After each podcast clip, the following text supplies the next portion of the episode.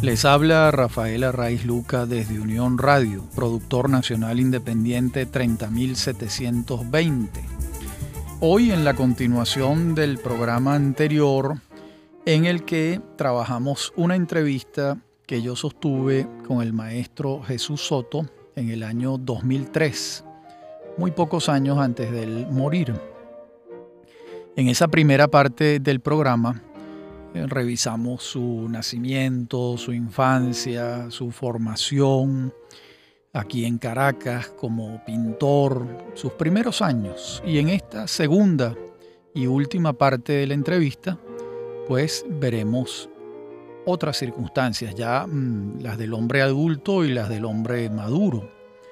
Y yo comienzo preguntándole al maestro Jesús Soto, y en esos años, en esa década de los 50, vino con frecuencia a Venezuela.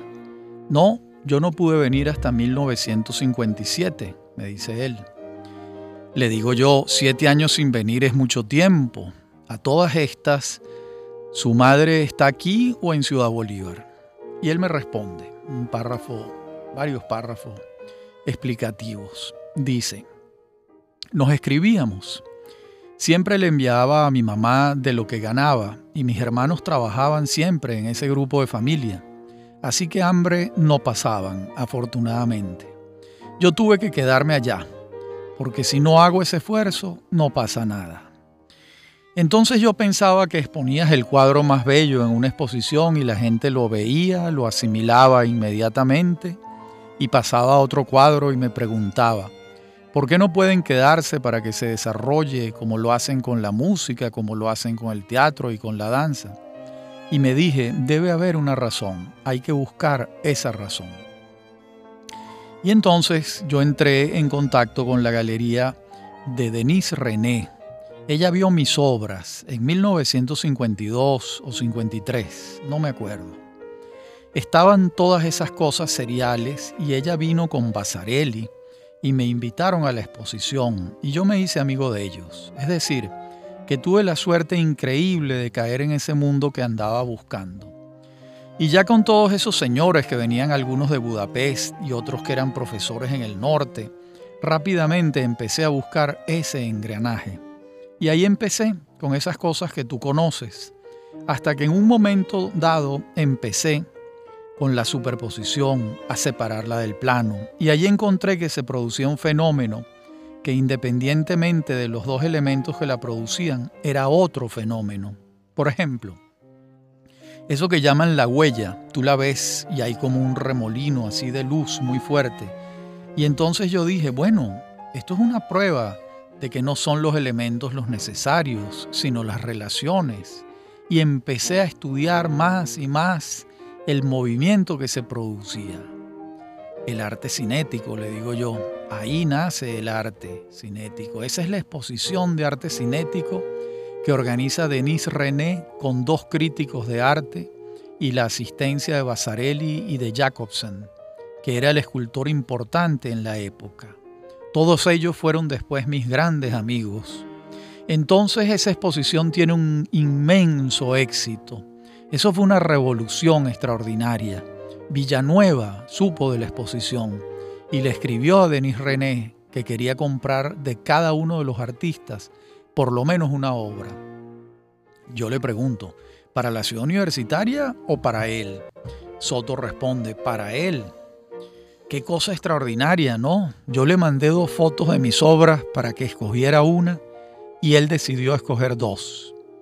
De ahí Villanueva va en el 56 a París y me va a buscar. En ese momento yo estoy exponiendo con Agam y Denis René, ya todo, la evolución de todas esas cosas que él había comprado. Y él me dijo, Soto, esto hay que mostrarlo en Venezuela. Yo le dije, pero maestro, ¿cómo voy a mostrarlo? Fíjese, yo vivo tocando guitarra para mantener la casa y a veces vendo una cosa, pero yo no tengo con qué pagar un viaje de ida y vuelta. Él me dijo, no te preocupes, yo me ocupo de eso. Yo te voy a mandar a tu camarote y yo te voy a mandar a la gente que me manda las obras. Todas esas obras que mandaron de Francia para la ciudad universitaria, una compañía muy seria, que venga a recoger todas las obras tuyas. me das todo lo que tienes, vamos a hacer una gran exposición en Caracas. Eso fue lo que le dijo Villanueva. Y entonces, dice Soto, él me paga el viaje de ida y vuelta, por eso es que yo vengo a Caracas. Y él pide la sala del Museo de Bellas Artes, que la tenían ya preparada para otra muestra. Y él les dice, tenemos que darle la sala nueva a Soto. Por fin él convenció a la gente del museo y se hizo la exposición en 1957. Vendí casi todo. Además, él me consigue que yo haga tres obras grandes para el pabellón de Venezuela en Bruselas.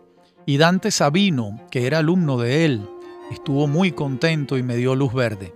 Mira, Soto, yo quisiera en esa gran pared hacer algo, en la pared del fondo y tal vez una escultura.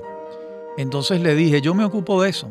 Y me fui con el dinero que había ganado allí a trabajar, a, trabajar y a hacer esas tres obras. Yo le digo, eh, el mural de Bruselas está ahora en la GAN, es gigantesca, es probablemente la obra más grande en mural suya. Y él responde, cuando terminó eso, la obra se había quedado, el pabellón debía venirse a Venezuela. Como de costumbre terminan las cosas y después las dejan, y el doctor, que era el director del IBIC en aquella época, Marcel Roche, me dice, Soto, yo estoy muy interesado en esas tres obras para llevarme al IBIC. Nosotros no tenemos mucho dinero, pero yo te puedo pagar el pasaje para que vayas y me las restaures allá, en el sitio, y me las coloques. Entonces vengo en un segundo viaje a restaurar las obras, pero el Museo de Bellas Artes se interesó mucho y se quedó con el gran mural, y Roche se quedó con la escritura y la pequeña. La primera escritura que yo hice en el año 57, que está detrás, esa se instaló allí. Así fue mi segundo viaje. Y después la gente se acostumbró a mi trabajo y me siguió de muy cerca y en un momento dado, en el 57, me pasé como cinco meses en Caracas. Y le digo yo, un reencuentro con sus amigos de acá, con todos, por supuesto. Estaba el grupo Sardio, yo lo conocí, que fue también una impresión muy buena de toda esa gente. Estaba Adriano González León, Guillermo Sucre, Elisa Lerner, todos ellos. Y estaba un compañero mío de la calle donde yo nací, Luis García Morales. Bueno, toda esa gente me festejó a mí y cuando yo vine en el 57 y fuimos a Ciudad Bolívar, llevamos una parte de la exposición. Y ellos vinieron conmigo. Comenzó mi pequeño prestigio, no muy pequeño, porque en realidad hubo un buen impacto. Yo le digo porque era una novedad muy grande aquí, claro, y con el respaldo de Villanueva, y después todos los amigos de Villanueva se integraron, dice Soto, Alfredo Bulton, Miguel Otero Silva. Ya Miguel Otero me había comprado algunas cosas. Y entonces yo le digo, le refiero una anécdota, maestro.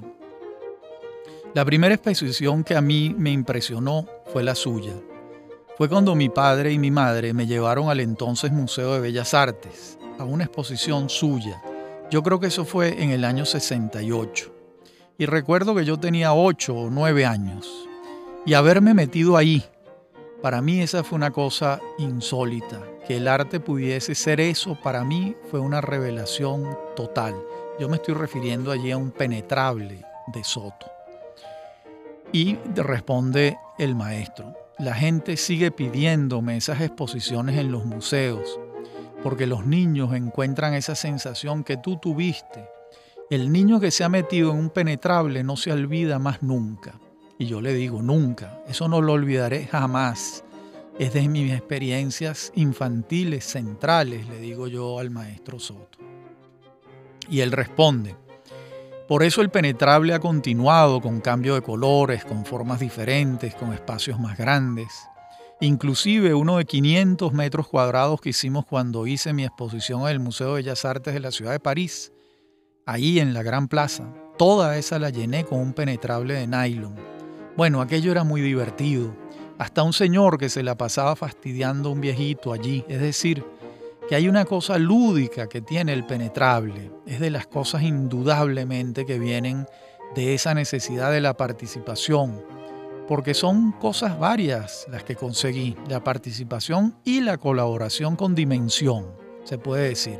No sé si es la palabra justa, porque el penetrable es lindo verlo, porque vibra como una inmensa masa. Lo que mostraban los impresionistas, pero cuando tú te metes adentro, sientes una sensación del espacio. Las dimensiones se te cambian totalmente. Todo eso lo tiene la danza y lo tiene la música y lo tiene el teatro. Es que la pintura en general no lo tiene. Entonces eso es parte de una intuición en la Escuela de Artes Plásticas en los años 40, por allí. Yo andaba con esa preocupación.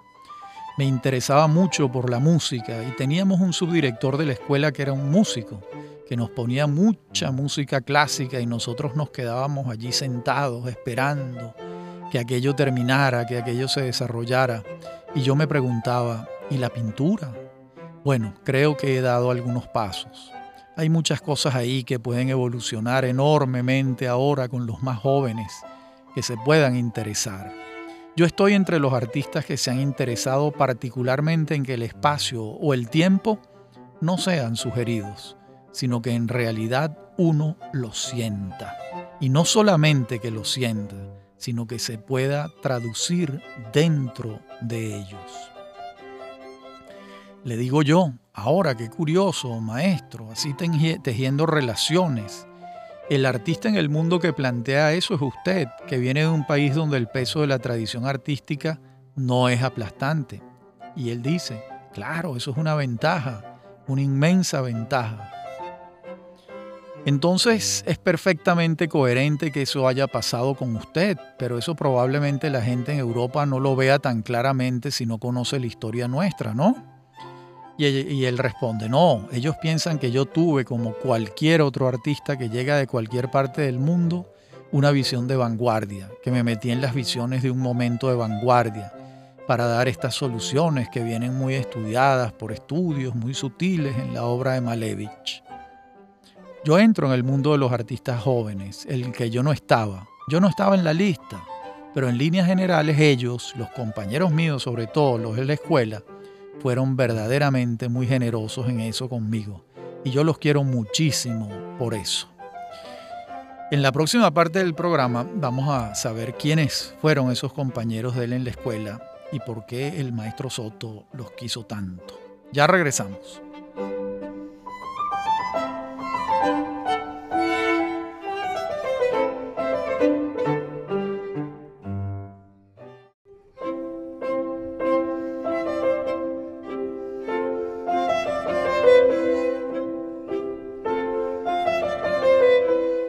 La parte anterior del programa quedamos en que el maestro Soto va a hablarnos de quiénes eran sus compañeros en la Escuela de Artes Plásticas en Caracas y por qué él los quiso tanto y, por, bueno, por qué les debió tanto según su testimonio. ¿Quiénes eran? Pascual Navarro, Alejandro Otero, Luis Guevara Moreno. Y fíjense que Soto dice lo siguiente. Él se portó magníficamente conmigo y casi todos los otros. Pero ellos eran con los que estudié yo en la escuela, eran mis condiscípulos, pues. Ellos no tuvieron ningún prejuicio ni ninguna mezquindad, al contrario, estaban muy felices de que yo llegara con una ansiedad preguntando todo, preguntando y preguntando. Y a veces me soltaban unas frases. Debo aclarar que él se está refiriendo a sus compañeros de estudios en Venezuela a quienes él encontró en París y que lo recibieron de brazos abiertos y le facilitaron todo lo que pudieron. Y yo le digo, ahora fíjese qué interesante en todas sus reflexiones sobre el arte. Es como si usted estuviese buscando un hilo perdido. Y él dice, como un rompecabezas. Exacto, le digo yo, un rompecabezas. Pero para tener conciencia de ese rompecabezas, usted tenía una formación teórica sobre el arte muy completa, porque si no la hubiese tenido, ese rompecabezas no habría podido estar en su cabeza. pero eso es importante que lo sepan, me parece a mí, los creadores jóvenes, porque detrás de una gran obra siempre también hay un estudio, hay un conocimiento. Y él responde esto. Yo creo personalmente en eso que usted te está diciendo. Inclusive he dicho frases que en un momento dado han sido muy duras, pero después la gente ha aceptado que es un camino correcto. Yo creo en la evolución del arte como creo en la evolución de la humanidad, el avance con el conocimiento. Ahí le digo yo, volvamos a Francia, maestro Soto, porque Francia lo recibe usted cuando llega en el 50 y ha estado yendo y viniendo durante 53 años. Los franceses tienen fama de que son un poco oscos, pero realmente con usted han sido muy generosos, ¿no? Y él dice, sí, estoy protegido por ellos desde mi llegada. Inclusive hablando con tres o cuatro palabras en francés, ya empezaron ellos a ocuparse de mí, ya que yo era un artista. Probablemente influyó también en que venía de lejos, quién sabe, pero yo siempre me sentí protegido por Francia. Como en Venezuela en esa época no protegían a los artistas para nada. A mí allá nunca me ha faltado nada de lo indispensable. Le digo yo, París ha sido el epicentro de irradiación de su obra a nivel mundial. Sí, sí, dice Soto, indudablemente. Ellos son los que me proyectan.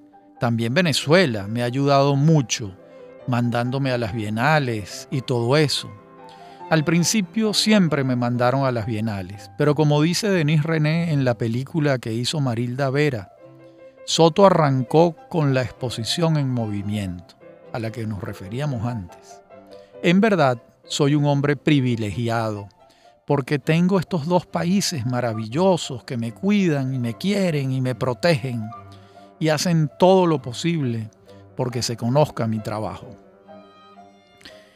¿Cómo ha sido su rutina de trabajo, maestro Soto? Es decir, usted trabajaba en las mañanas, en las tardes, allá en París. Y aquí responde Soto. Sigue siendo igual. En Venezuela me gusta trabajar en la mañana. Y cuando hay mucho trabajo, trabajo todo el día. Y en París es al revés. Yo trabajo en las tardes, después de almuerzo. Eso viene de los años en que tenía que trabajar de noche. Entraba a la casa a las 5, a las 6 de la mañana, dormía hasta las 12 del día, almorzaba y empezaba a trabajar. Yo le digo cuatro, cinco horas en el taller. Usted se sienta a trabajar y está retomando el hílado del día, del día anterior, porque una obra le toma un mes, dos meses. Y él dice esto, las obras me van enseñando el camino. Cada vez que yo hago una obra hay un puntito, una lucecita para seguir. Es como una cadena. A veces inclusive parece que hay una ruptura. No, no hay tal ruptura. Lo que hay es toda esa cadena y llega un momento en que se agrupa como en una especie de síntesis y cristaliza. Le digo, por ejemplo, con una obra como esta, usted primero la hace en un plano y luego otro la ejecuta. Le estoy refiriendo a una obra que yo estoy viendo al lado de él, en el lugar donde estamos conversando. Y él me dice, no puedo. Todo el trabajo mío tengo que hacerlo yo directamente, salvo las cosas de arquitectura que se hacen en maqueta y ahora con la computadora, que se pueden ver los movimientos porque tú no puedes dibujar el, movimiento. Y todo esto lo hace usted directamente. Esto es importante que se escuche directamente. Yo voy colocando y las voy armando hasta que dedico, decido que la obra está lista. Eh, les aclaro lo siguiente, mm, él se está refiriendo a los alambres que él con sus manos va torciendo y le va dando la forma que después van a estar superpuestos sobre el plano. Eso lo hace él directamente con sus manos, no es un, no es un asistente que dobla los, los alambres. Es interesante que se sepa. Y le pregunto, ¿y eso puede pasar en un día como puede tomar una semana? Y él me dice, puede tomar 10 años, a veces se quedan por allí y las guardo y las recupero años después. Son obras que no estaban terminadas y las recupero 10, 15 años después. Pero esas que se quedan, le pregunto yo, esos cabos sueltos, ¿no lo atormentan un poco? No, no, para nada, porque yo sé que un día la evolución del trabajo me va a llevar allí a resolverlo. No, no hay preocupación. No sufro para nada con eso, más bien lo disfruto. Eso es importantísimo, le digo yo. Hay un placer en la hechura. Sí, claro, siempre parece que me faltara más tiempo. Y le digo, y por ejemplo, las escrituras, porque la escritura, eso alguien tiene que, o eso lo hace usted. Sí, sí, eso lo hago yo. ¿Lo va doblando usted también? Sí, todo eso lo doblo yo. A veces, claro, si necesito tres o cuatro, puede que yo doble dos, porque algunas veces son idénticas, otras veces son irregulares. Eso depende. Si son idénticas, puede ser que mi compañero siempre tenga un asistente, la repita, pero ahí no se puede meter nadie. Eso se hace cuando yo estoy de frente. Les recuerdo, las escrituras son estas obras maravillosas sobre las que escribió Arturo Uslar Pietri, que son estos alambres trabajados por Soto con sus propias manos, que están sobre un plano eh, de rayas eh, y colgando, digamos así, y eso esa serie se llama Las Escrituras. Y le digo, si a usted mañana le provoca hacer una obra determinada, en Venezuela tiene la misma infraestructura para realizarla que en París. Y él dice, idéntica y con los mismos materiales. Y cuando no los hay, los traigo. Esas varillitas finas, que no las hay aquí, yo las traigo en paquetes. Pero ahora conseguí a alguien que me dijo que en Barquisimeto me las pueden hacer. Magnífico. Porque eso pesa, un rollito así pesa 10 kilos. Y eso los traigo yo conmigo en mi maleta, con un bichito así amarrado un paquetico, pues. Si ahora tengo quien las haga en Barquisimeto, pues todavía mejor. Y le digo, entonces, las grandes obras insertadas en la arquitectura sí tienen otro proceso, por supuesto, tienen otro proceso. Te voy a explicar por qué. Porque tú no puedes argumentar una obra de esas a la escala perfecta, porque los cuadrados son tal vez los más complicados las distancias de un cuadrado de un metro, por ejemplo. Tú te colocas con tu cuadrado de medio centímetro, de 20 centímetros. Los espacios entre los cuadrados no son idénticos proporcionalmente. Cuando los tienes grandes, tú tienes que agrandar también lo cuadrado, pero no lo sabes exactamente. Es decir, que cuando la pieza está en una gran dimensión, tú tienes que estar calculando los milímetros o los centímetros que tiene aproximadamente que agrandarse y si no, cuando la pones, si no te funciona, tienes que sacarlo y darle la dimensión nueva. No es la copia exacta de la maqueta, eso, todo eso tiene sus, sus bemoles. Bien, esto es interesante porque, por supuesto, es muy distinto la obra que Soto hace en su taller y va para una exposición que una obra inserta dentro de un plano arquitectónico como puede ser, se los recuerdo, las obras de Soto que están en la Torre Capriles, en la Plaza Venezuela, cuando esa torre la construyeron los Capriles, Miguel Ángel Capriles. Allí hay dos obras de Soto. Hoy en día creo que esa es la sede del CENIAT. Eh, es, una, es una obra insertada en la arquitectura. Hay otra famosísima que se ha convertido casi que en el emblema de Caracas, que es la esfera anaranjada que está en el distribuidor Santa Cecilia, enfrente del Parque del Este, en camino hacia la residencia presidencial La Casona. Allí está esa explanada con la obra de Soto, donde ahora con una gran frecuencia van los jóvenes a tomarse fotos, la gente que viene de visita, incluso he visto fotos de parejas de novio tomándose la foto allí, que quieren que se inmortalice su matrimonio al lado de la esfera de Soto.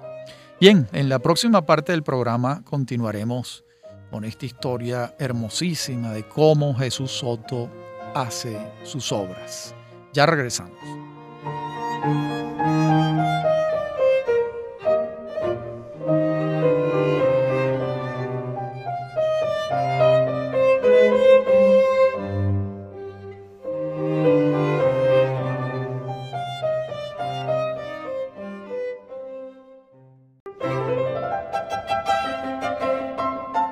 Parte anterior del programa hablábamos de cómo Jesús Soto describe su trabajo cuando hace obras eh, inmersas dentro de una estructura arquitectónica, cómo eso es muy distinto a una obra que va para una exposición o para, para un museo, etc. Y también hicimos mención a la famosísima esfera de Jesús Soto en el distribuidor Santa Cecilia de la autopista Francisco Fajardo, en camino hacia el Parque del Este, hacia el Museo del Transporte y hacia la residencia presidencial La Casona. Y entonces yo continúo preguntándole al maestro Soto, usted cuando está frente a una obra, está solo frente a esa obra. Si de pronto su mente se va hacia otro lado, siente que se está desviando de lo que está ahí. Y él dice, puede ser que ella, la obra, me esté sugiriendo cosas. La obra sugiere muchísimo. La obra es un maestro y de ahí puede darme también una complejidad, una densidad. Le digo, y la relación suya con las obras. Y usted en algunos casos puede reconstruir los retos que cada obra le fue planteando. Y él dice, eso es lo que hago generalmente. Trato de desarrollar lo que ella me plantea. Y por ejemplo, le digo, en esas series que hace, escrituras, en medio del trabajo de una serie que puede llevar mucho tiempo, hace paréntesis, abre otras ventanas. Claro, sí, sí. Yo puedo trabajar varias piezas al mismo tiempo, diferentes, siempre lo hago incluso. Me encanta pasar de una cosa a otra, sí, de una cosa a otra que parece no tener relación. Yo necesito eso, me gusta. Y hay alguna de esas ventanas que abrió y ya no vuelve a abrirlas. Unas ventanas que considera cerradas. Y él dice, no lo sé. Por ejemplo, maestro, los leños, que estoy viendo uno allí. Los leños son unas obras bellísimas de la primera etapa del maestro Soto, que están obras la, obra está sobre un leño, sobre un trozo de madera. Y él dice, he vuelto a hacer algunos, muy pocos, porque la historia de los leños fue algo muy especial. Y aquí va a contarla. Yo fui una vez con una amiga que quería cambiar una viga de su casa en París. Había un sitio donde vendían vigas y me encontré que en el mismo espacio había como pirámides de trozos de vigas que las cortaban, que no eran vendibles, porque ya no soportaban el peso, porque estaban medio rotas. Entonces las cortaban en pedazos así, y eso se lo vendían sobre todo a los panaderos, porque los panaderos siguen haciendo sus cosas con leña. Entonces descubrí que cada una de esas piezas tenía una elaboración del hombre, un pedacito de cosa, un clavo puesto aquí, un cabo de madera por allá. Y yo le dije a mi amiga, yo voy a tratar de salvar de la quemazón un poco de esta experiencia, de esta cosa que el hombre hizo con cariño en un momento dado y que van a ser cenizas con ella. Pero yo no sabía cómo iba a resolver aquello que le estaba diciendo a mi amiga. Y me las llevé las metí en mi carrito, llené la maleta de leños.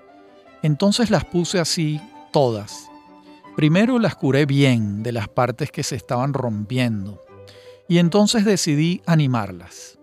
Y con ese tipo de animación llegué a los leños, salvando unos restos de lo que el hombre había hecho y que iban a quemar yo le digo, verdaderamente conmovido con esta historia, una experiencia poética, muy linda.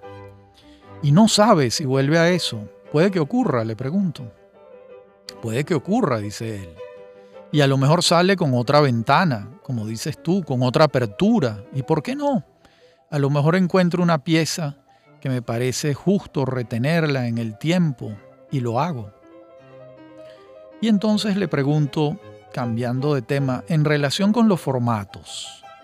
¿Hay alguna manía suya en particular o cualquier formato le sirve? cualquiera, dice él. No hay ninguno que le plantee un problema. No, dice Soto, todos los formatos me sirven. Villanueva me decía que esa era una de las posibilidades que yo tenía para hacer obras monumentales. Es que para mí es el mismo problema resolver un cuadro de este tamaño que una inmensa pared. Lo único que es un problema técnico. Pero la solución del espacio, ese que me dan, porque siempre te dan un espacio que tú no has previsto cuando tú lo vas a integrar a la arquitectura, entonces ese espacio te va a decir a ti, te va a incitar a construirlo para que él pueda ser verdaderamente un elemento que se integre. Porque esa es otra cosa, ese es un problema con la arquitectura, que tú no debes imponer elementos que vayan a distorsionar lo que quiso hacer el arquitecto, porque si no, no es integración, sino otra cosa. Una cosa que tú pones, como pones una escultura, que la compras porque te gustó y la pones allí. Este es un punto importante.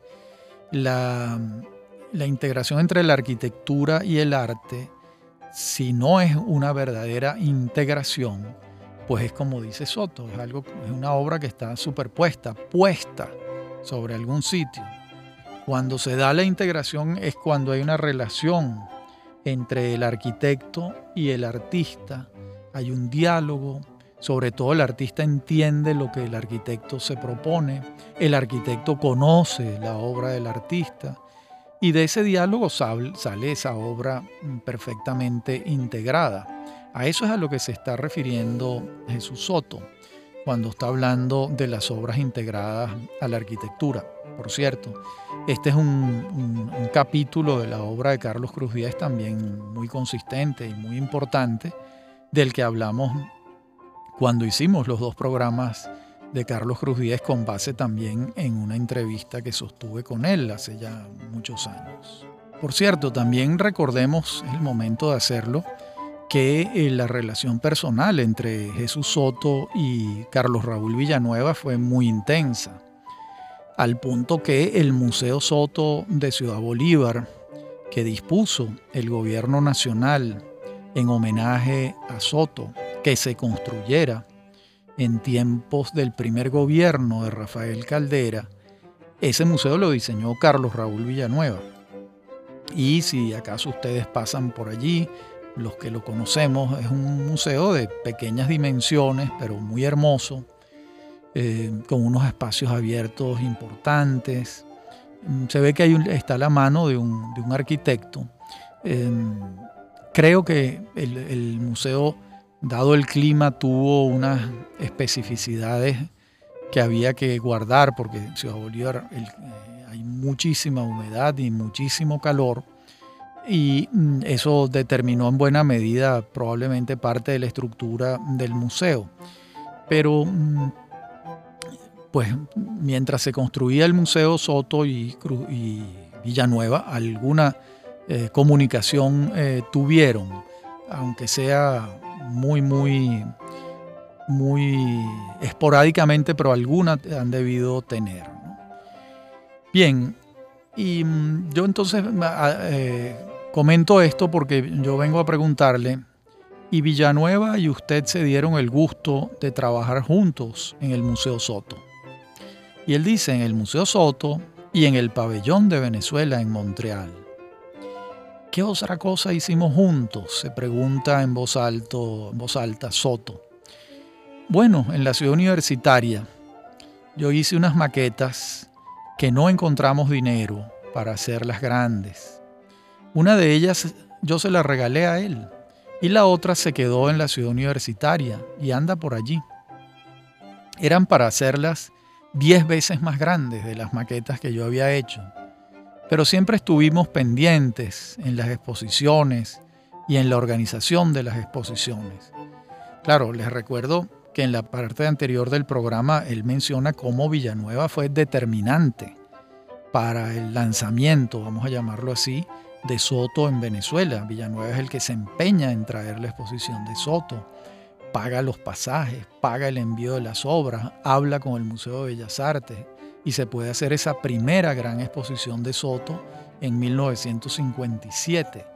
De modo que no es precisamente un mecenazgo el de Villanueva con Soto, pero sí verdaderamente fue una ayuda extraordinaria, con base en la admiración. Ni siquiera en la amistad, sino en la admiración que tuvo Villanueva, que era un conocedor del arte a fondo, cuando vio la exposición de Soto en la Galería Denis René en París. En la próxima parte del programa eh, también hablaremos de eso, pero por lo pronto debo decirles lo siguiente. Eh, eran, las maquetas eran 10 veces más grandes y no se consiguió para hacerlas en la Universidad Central. Y sigue diciendo Soto esto. Como te dije, él me conseguía trabajo con los arquitectos, sobre todo con sus alumnos. Se está refiriendo al maestro Carlos Raúl Villanueva. Era como mi hermano mayor. Es tal vez la persona que más me ha ayudado sin duda.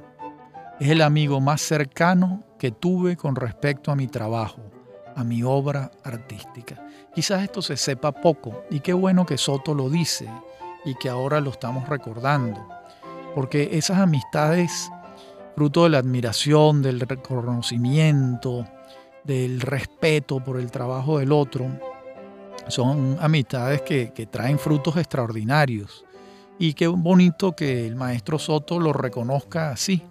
Les repito, decía, era como mi hermano mayor. Es tal vez la persona que más me ha ayudado en la vida. Es el amigo más cercano que tuve con respecto a mi trabajo, a mi obra artística. Bien, esto siempre es importante, el agradecimiento. El agradecimiento que todos le debemos a quien nos ha abierto puertas, a quien nos ha tendido puentes, como fue el caso de Carlos Raúl Villanueva con Jesús Soto, que era un artista bastante menor que él. En la próxima parte del programa continuamos y terminamos con este diálogo con Jesús Soto. Ya regresamos.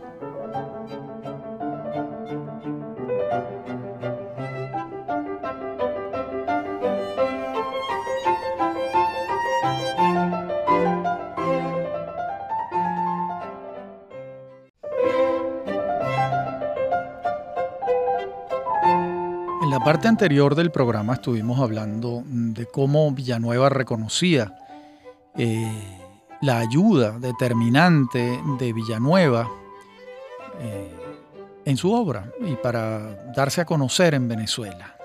Y yo le digo, Bulton, me refiero a Alfredo Bulton, el gran crítico de arte, el primer gran historiador de las artes visuales venezolanas, le digo, Bulton también fue un amigo suyo, ¿no? Y él dice también, pero el caso de Bulton era histórico.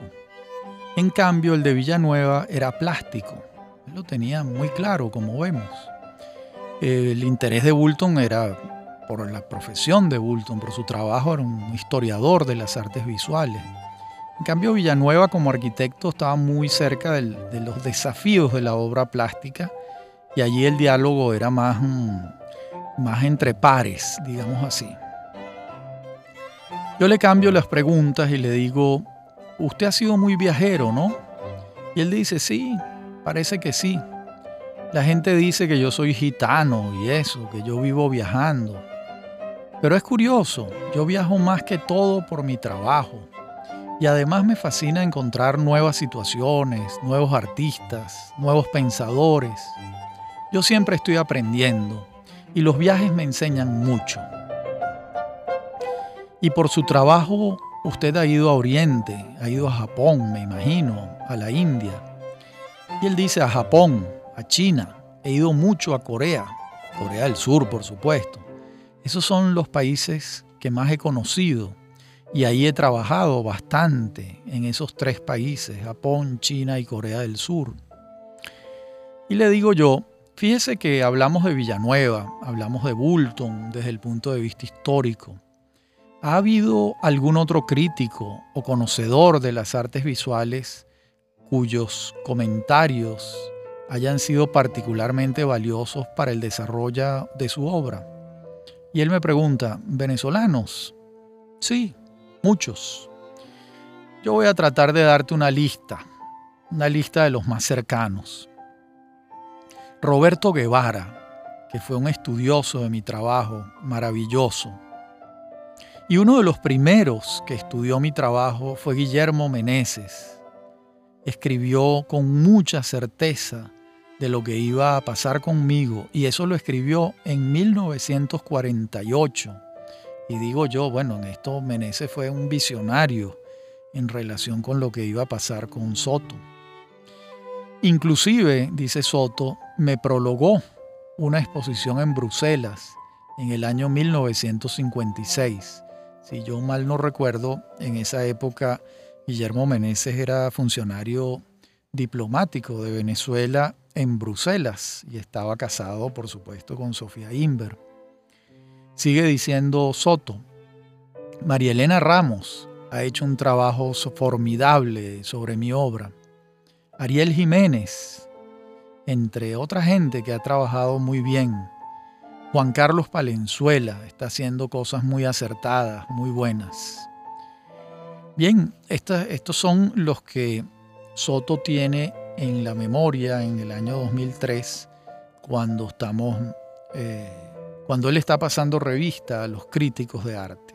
Fíjense que aquí no nombra a Bulton, porque Bulton no era propiamente un crítico de arte, sino un historiador de las artes visuales. Y aquí se refiere sobre todo a los críticos. Guillermo Meneses en rigor tampoco lo era, pero tenía un gran ojo crítico y era un gran escritor y un hombre de una inteligencia superior y perfectamente podía escribir con toda pertinencia sobre la obra de Soto, al punto que, como dice él aquí, fue el primero que presagió lo que iba a pasar con él en el año 1948, cuando Soto era un, un imberbe y todavía no, no había prefigurado lo que iba a ser su gran obra.